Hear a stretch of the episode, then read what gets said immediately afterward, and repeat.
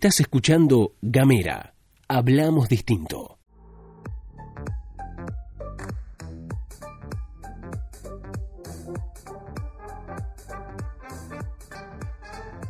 Sean todos bienvenidos a esta segunda temporada de Jardines Ajenos, traído por los amigues de Gamera. Estamos transmitiendo desde la boutique del libro, eh, desde Ushuaia, Tierra del Fuego. En el día de hoy me acompaña y repite en esta segunda temporada la estimadísima Agustina Cardoso, librera conocedora, eh, que volvimos a invitarla nuevamente para poder abrir este segundo ciclo de recomendaciones literarias. ¿Cómo estás, Agus? Hola Fede, bueno, gracias por la invitación de nuevo, por invitarnos a participar y bueno, y, gracias también a, los jefes de la boutique del libro que nos prestaron el lugar para, para poder grabar acá y obvio a Luz y a Gastón que nos graban.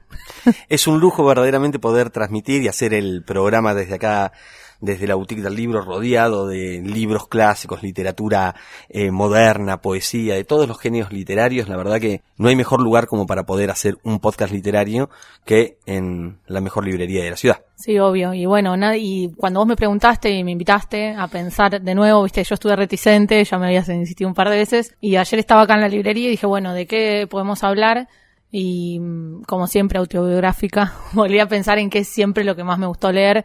No soy muy de la poesía, tengo que reconocerlo, pero sí siempre me gustó mucho leer cuentos. Entonces dije cuentos, pero no más que eso y, ahí vos te sumaste al, a la idea. Sí, pues la idea, viste, eh, los cuentos es como casi la piedra angular de la literatura. O sea, cuando mm, cuando eh, comenzamos a, pensar en formatos narrativos hacia atrás, eh, nos encontramos que los mitos tenían carácter de cuento, ¿no? Pero en el mito lo que había eh, estaba como muy alejado del concepto de cuento moderno. El cuento moderno tiene un cliffhanger sobre, sobre el final, ¿no? Tiene que tener un final imprevisto. Los mitos, eh, en estos protocuentos, si uno quiere, cumplían una función aleccionadora para, sobre todo para los griegos, para los romanos y para eh, las culturas occidentales y que no tenían que ver con la novedad, porque uno asistía a esos mitos de manera continua, vos ya sabías cómo terminaban, ¿no? O sea que vos no necesitabas el efecto sorpresa sobre el final del libro, que es un poco lo que se le exige a, a los cuentos modernos. Con, incluso con, después con el pasar del tiempo comienzan a aparecer fábulas, comienza a aparecer la función pedagógica de enseñanza por parte de los libros y, y la función también de, mm, lejos de entretener. O sea, el entretenimiento me, parecía, me parece secundario en estas funciones eh, literarias. El cuento cumplía un rol social. ¿no? Uno cuando piensa en los, en los cuentos clásicos, cuando pensás en Perrault, en Andersen o en, Grimm, em, aparece siempre, tiene dos características me parece. Eh, siempre es el componente fantástico. El cuento está muy ligado a lo fantástico, ¿no? Sí, sí, a la ficción. El cuento está muy ligado a la ficcionalidad. Hoy estuve revisando un par de textos antes de, venir. Eh, yo sé siempre Fede me dice, no es muy académico, pero yo hay cosas que no puedo abandonar. Y en eso eh, volví a revisar mi antología preferida, que es de la literatura fantástica de Borges, eh, Bioy Casares y Ocampo. Y ellos... Eh, Qué lindo trío, ¿no? Es hermoso, es hermoso, sí. Me, hace acordar siempre a quién preferís, Bioy o Casares, pero bueno, no importa. eh, Chiste todo por peso. Entonces, eh, me quedé pensando porque yo pensaba, bueno, ¿cuál es el cuento, la estructura? Uno siempre habla de la estructura del cuento, inicio, desarrollo. Y entonces dije, ¿qué dicen ellos? Está bien, hablan del cuento fantástico, entonces le, le agregan una cuestión que es muy ficcional y de la imaginación, pero a su vez ellos dicen que siempre hay leyes para escribir un cuento pero que tal vez no son los de, no sé, Aristóteles o Platón o la retórica o, ese tipo de cosas, sino que hay unas leyes que son generales y que el escritor las tiene que descubrir, pero a su vez hay leyes que son propias del escritor que las tiene que poder descubrir y a su vez ser coherente durante toda su escritura con esas leyes que él mismo se, plantea. Claro, porque tiene que ver con la poética de cada uno. Claro. ¿Qué querés narrar y cómo? Sí, sí, el estilo, lo, lo particular. Entonces me pareció súper interesante. Igual dicen, obvio, observaciones generales y te dicen, ¿qué es lo que no puede faltar? La sorpresa, que la mencionaste vos. Y no puede faltar el ambiente, la atmósfera.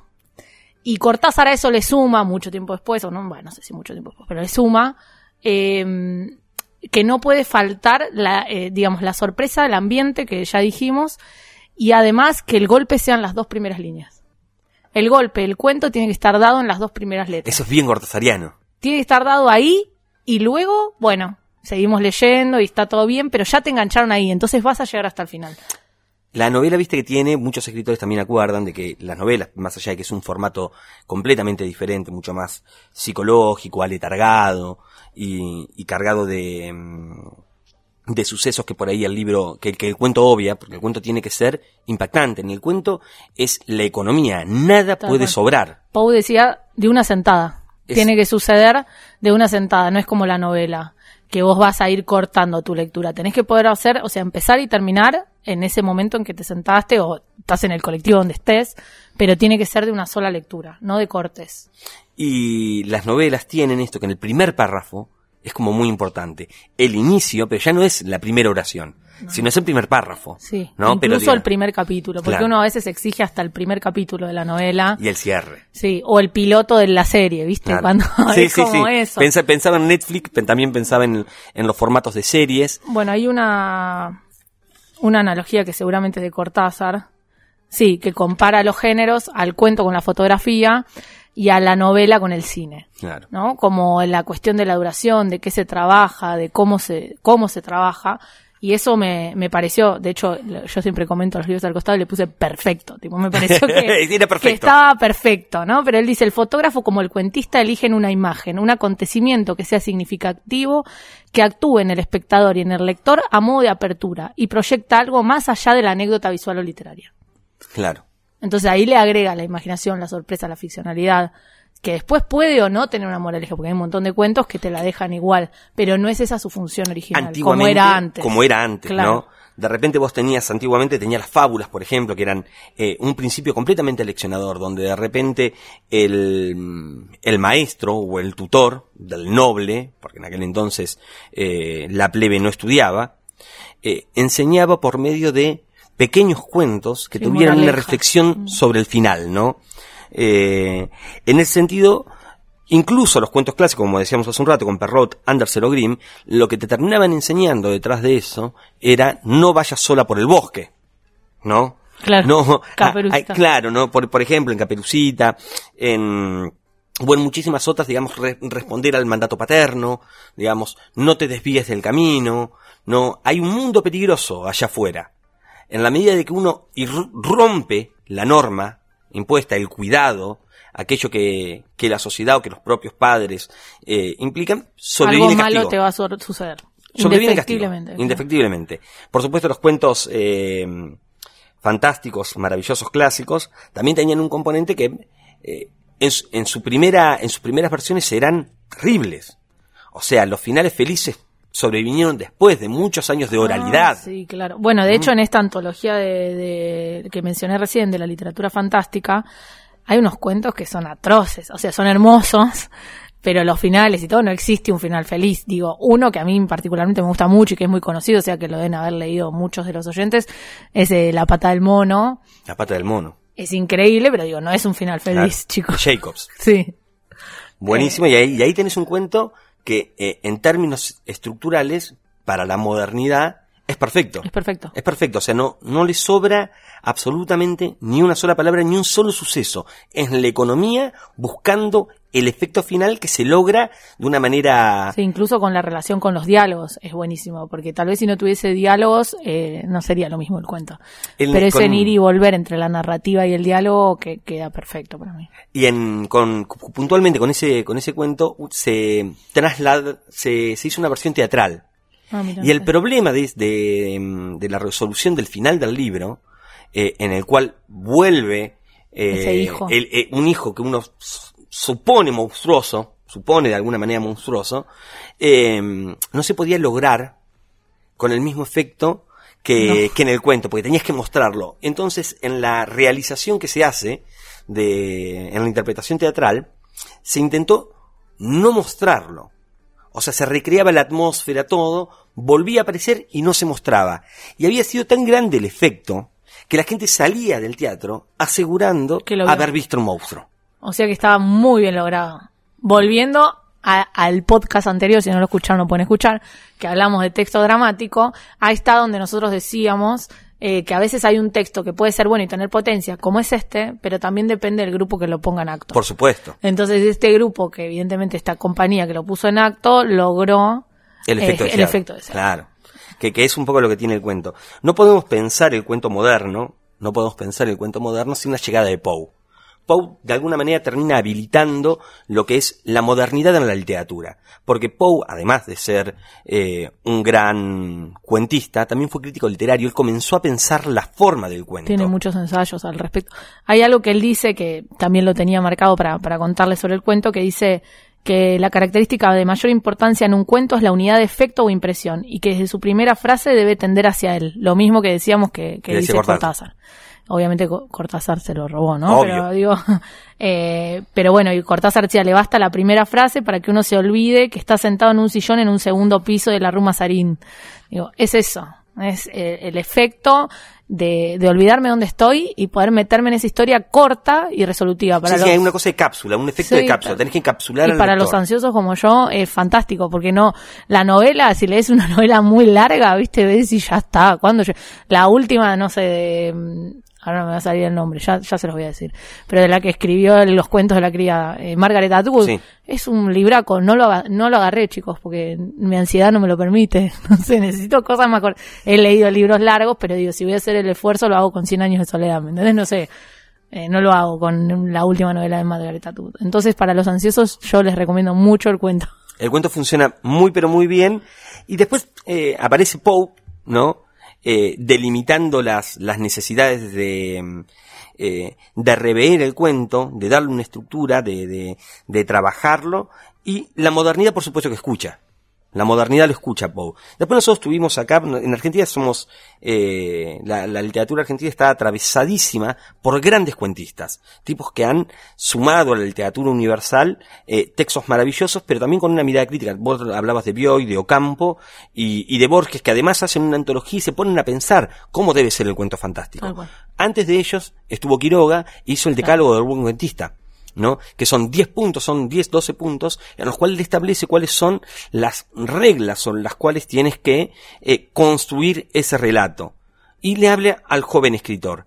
El modelo de Quiroga responde al modelo de Poe también, ¿no? O sea que hay una concatenación de, de, mm, de escritores y de teóricos pensando cómo debe ser la Me narrativa. parece re interesante esto que traes igual porque, bueno, justo hay información que, de la que estuve leyendo y la saqué de un libro que se llama Cuando escribir se hace cuento, que fue un es de una cátedra, de un taller de ficción que dieron en la carrera de comunicación de la UBA.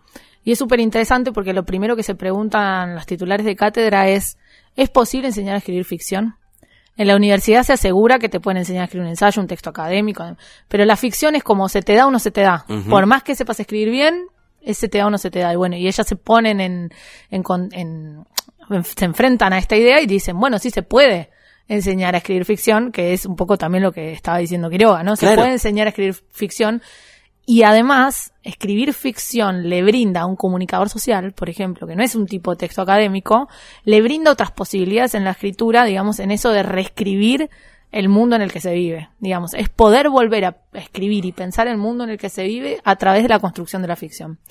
eh, que te da otras herramientas de imaginación también. Entonces supuesto, abrís claro. como el campo del arte en, en las letras para poder escribir cuestiones de la vida cotidiana. Y lo que pasa es que vos de todas maneras siempre tenés que pensar en el lector, pensar en la tensión narrativa, tiene que estar presente en todo texto, porque independientemente de que se escriba ficción, escribís una crónica o incluso una noticia, la atención del espectador tiene que estar centrada en eso. Entonces son herramientas que la ficción puede poner al servicio de otras ramas de, de la escritura. Así que eh, tam- también acuerdo con que se puede eh, aprender a escribir ficción. Después se verá después de- se verá qué tan Qué tan exitoso, claro, o qué tan exitoso sos, digamos. Esas, esas son como, como otras discusiones. Yo pensaba después, ¿no? Eh, en esta idea de que la literatura argentina está como muy atravesada fuertemente por, por estas nociones de, mm, de literatura fantástica, que, que es como nuestra base, tenés un escritor como Abelardo Castillo, que se aleja, Hermoso. que se aleja, Castillo se aleja de la tradición fantástica, se ancla en el realismo, en un realismo más Tremendo. artiano, y sin embargo construye unos textos poderosísimos. Sí. ¿no?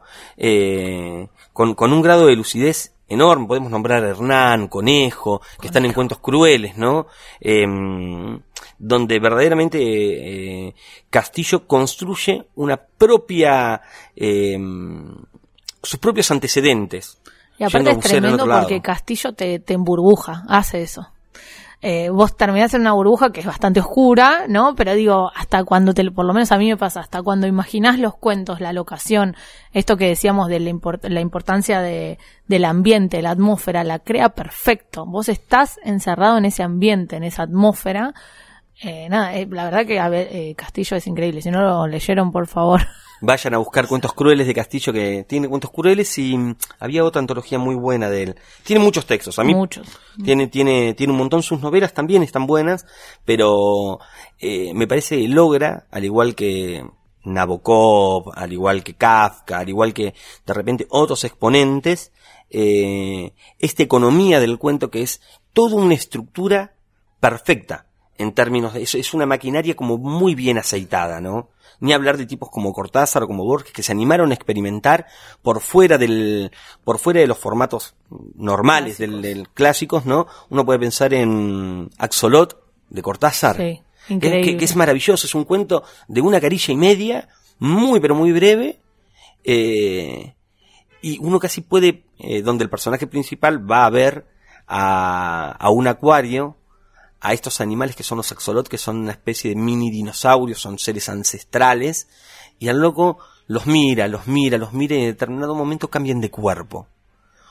Él es aprisionado desde el otro lado, y esa, o continuidad de los parques también de Cortázar, donde de repente la ficción y la realidad hacen como una metaficción, ¿no? Que, que comienza a desdibujarse. Y lograr eso, eh, utilizando palabras, No, Cort- sin- Cortázar es mágico, eh, no sé, es increíble. Y acá con este mensaje voy a decir, voy a comprometer a Anita Couto para que venga al próximo de Jardines Ajenos. Eh, hablar de Cortázar. puede hablar de Cortázar, no la voy a condicionar con las cosas, pero bueno, ella es muy fan de Cortázar y de sus cuentos, Bueno, entonces que- la, compro- la comprometemos ahora. Dale, perfecto. Más que invitada para, para un próximo encuentro para hablar eh, acerca de Julio, de lo que tenga ganas.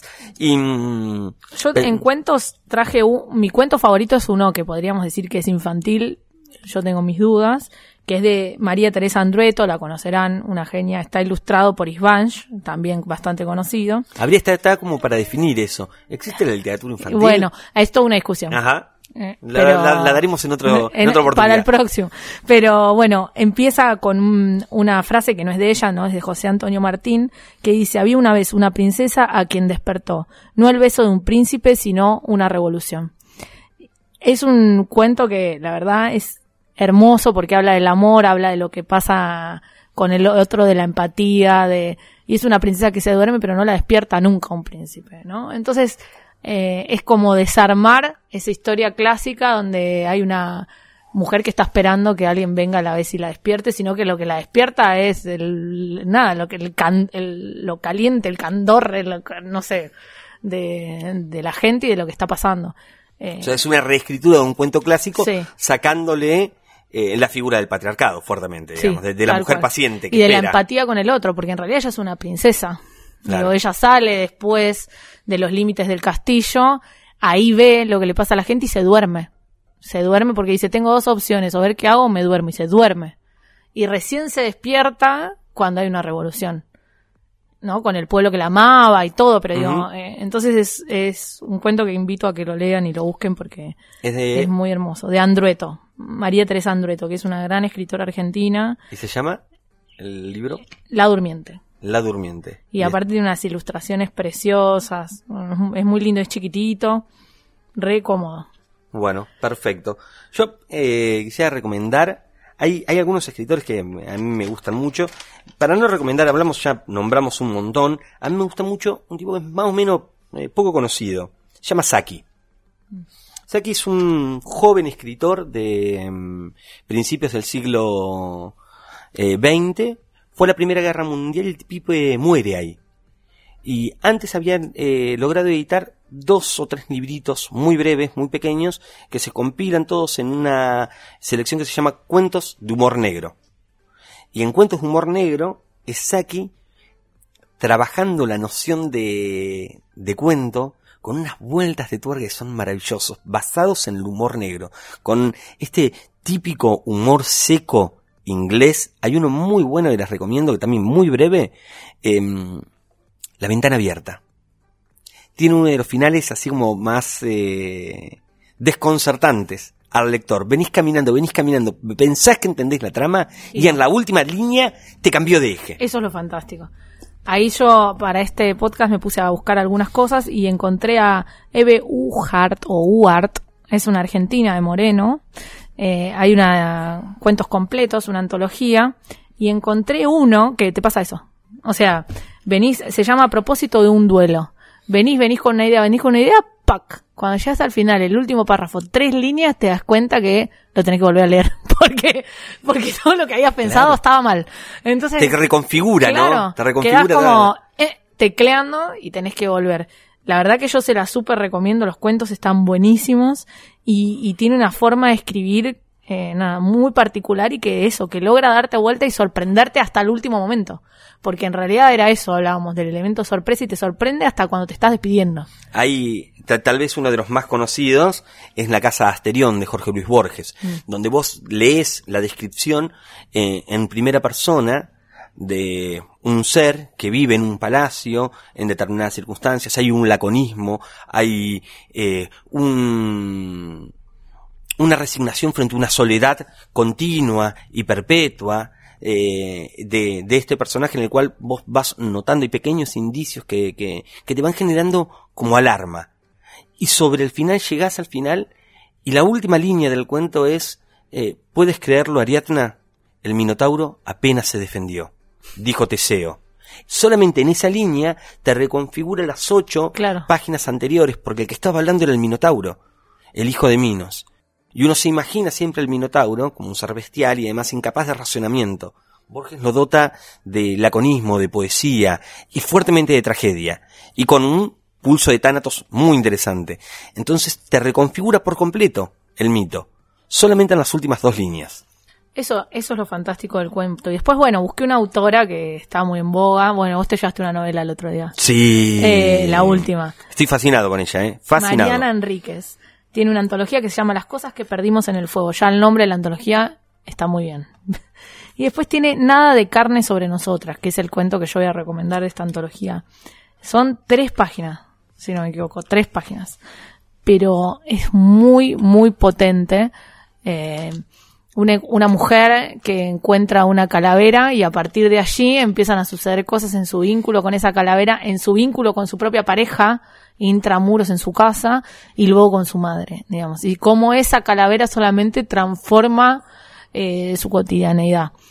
La verdad que potente, cortito, así que lo leen en 15 minutitos y, y- y es increíble. Otra de las cosas que tienen que son muy bonitas de los cuentos, para aquellos que somos eh, lectores por ahí con poco tiempo, el cuento te permite maximizar y además como si no son textos largos, los podés leer en una sentada en el celular tal vez. Te bajás el PDF, lo buscás, los libros están ahí, los cuentos están ahí, donde uno puede hacer tal vez una lectura previa para conocer un autor que por ahí desconocía. A mí hay otro tipo que me gusta mucho porque me parece que rompe un poco las lógicas de los géneros, es Howard, que es el escritor de Conan un escritor considerado menor, perteneciente un poco al ciclo de, de los amigotes de Lovecraft, que escribían en oscuras publicaciones en los pulps de principios de, de siglo XX. Él crea la figura de Conan, que después tuvo, tuvo las películas, este personaje es icónico, dio paso al cine, al cómics y demás, y él los cuenta como cuentos. Las historias de Conan son él crea el personaje y después va rompiendo la temporalidad, son como, Como una relatos. Claro, pero En eh, realidad, ¿cómo se llaman? No son series, son tienen un nombre las que no que vos las podés ver, tienen una línea, pero en realidad puedes ver sueltos los Exactamente. unitarios. Claro, como si fueran unitarios acerca de un mismo personaje. Gracias, Gastón. Entonces vos agarrás y podías ver, por ejemplo, en un cuento Conan tiene 18, en el otro tiene 50, en el otro tiene Claro. 33, en el otro tiene, y si lees completo, tenés La independiente, línea. tenés la línea temporal de todo lo que el personaje ha ocurrido. Y él decía que cuando se sentaba a escribir, él sentía o quería lograr el efecto de eh, ¿cómo, cómo cuenta una historia personal con un amigo. Vos lo contás, no contás, yo nací en 1981, en una mañana, no, vos contás pedazos de tu vida, Sí, obvio. diferentes episodios, como si estuvieras en un bar. armando, claro, sí. ¿No?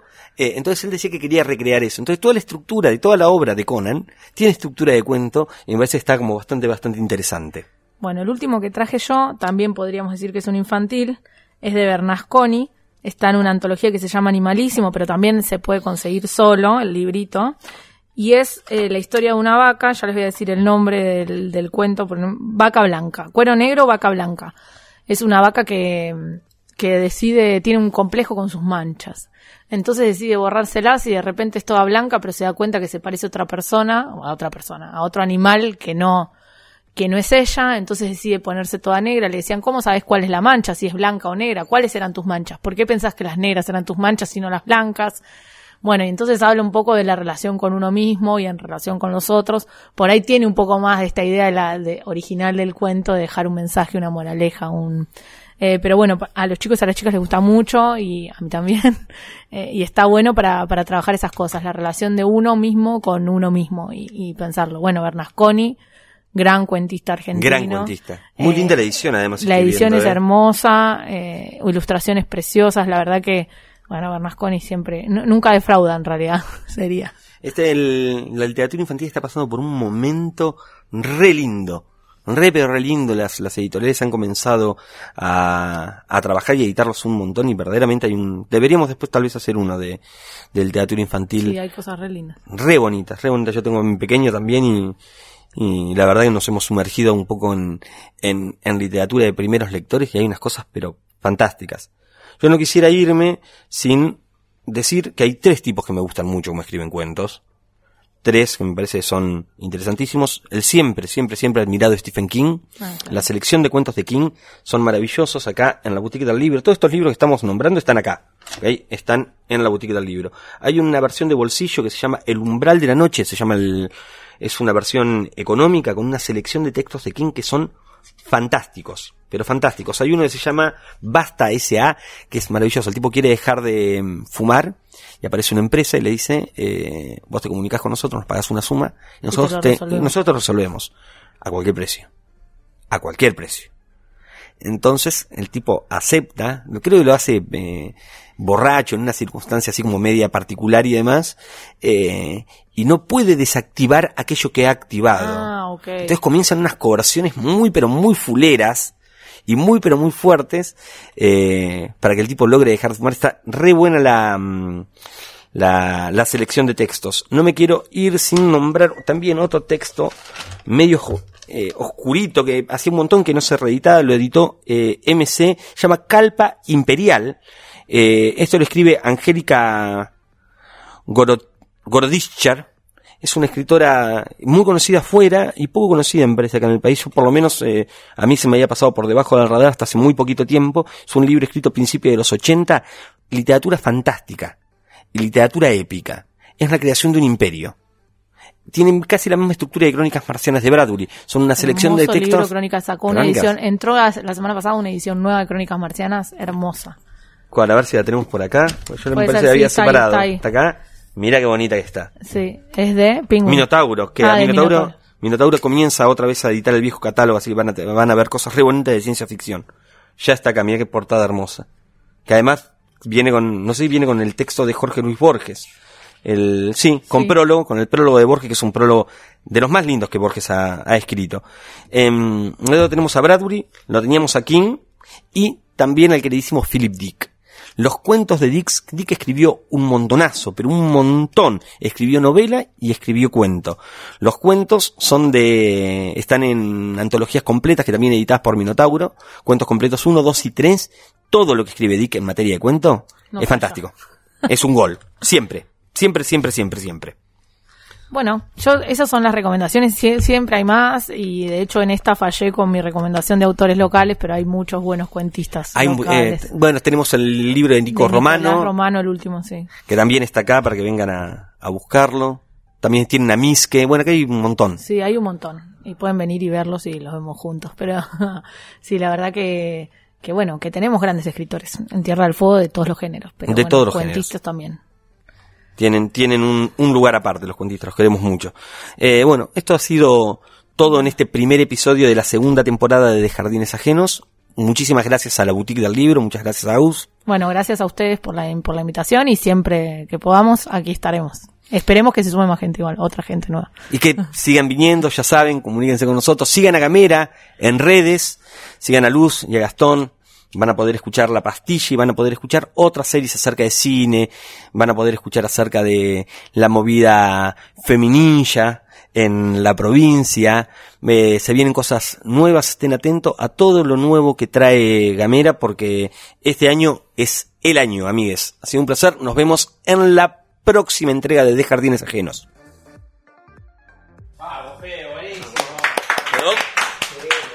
Ahora, no se grabó, no.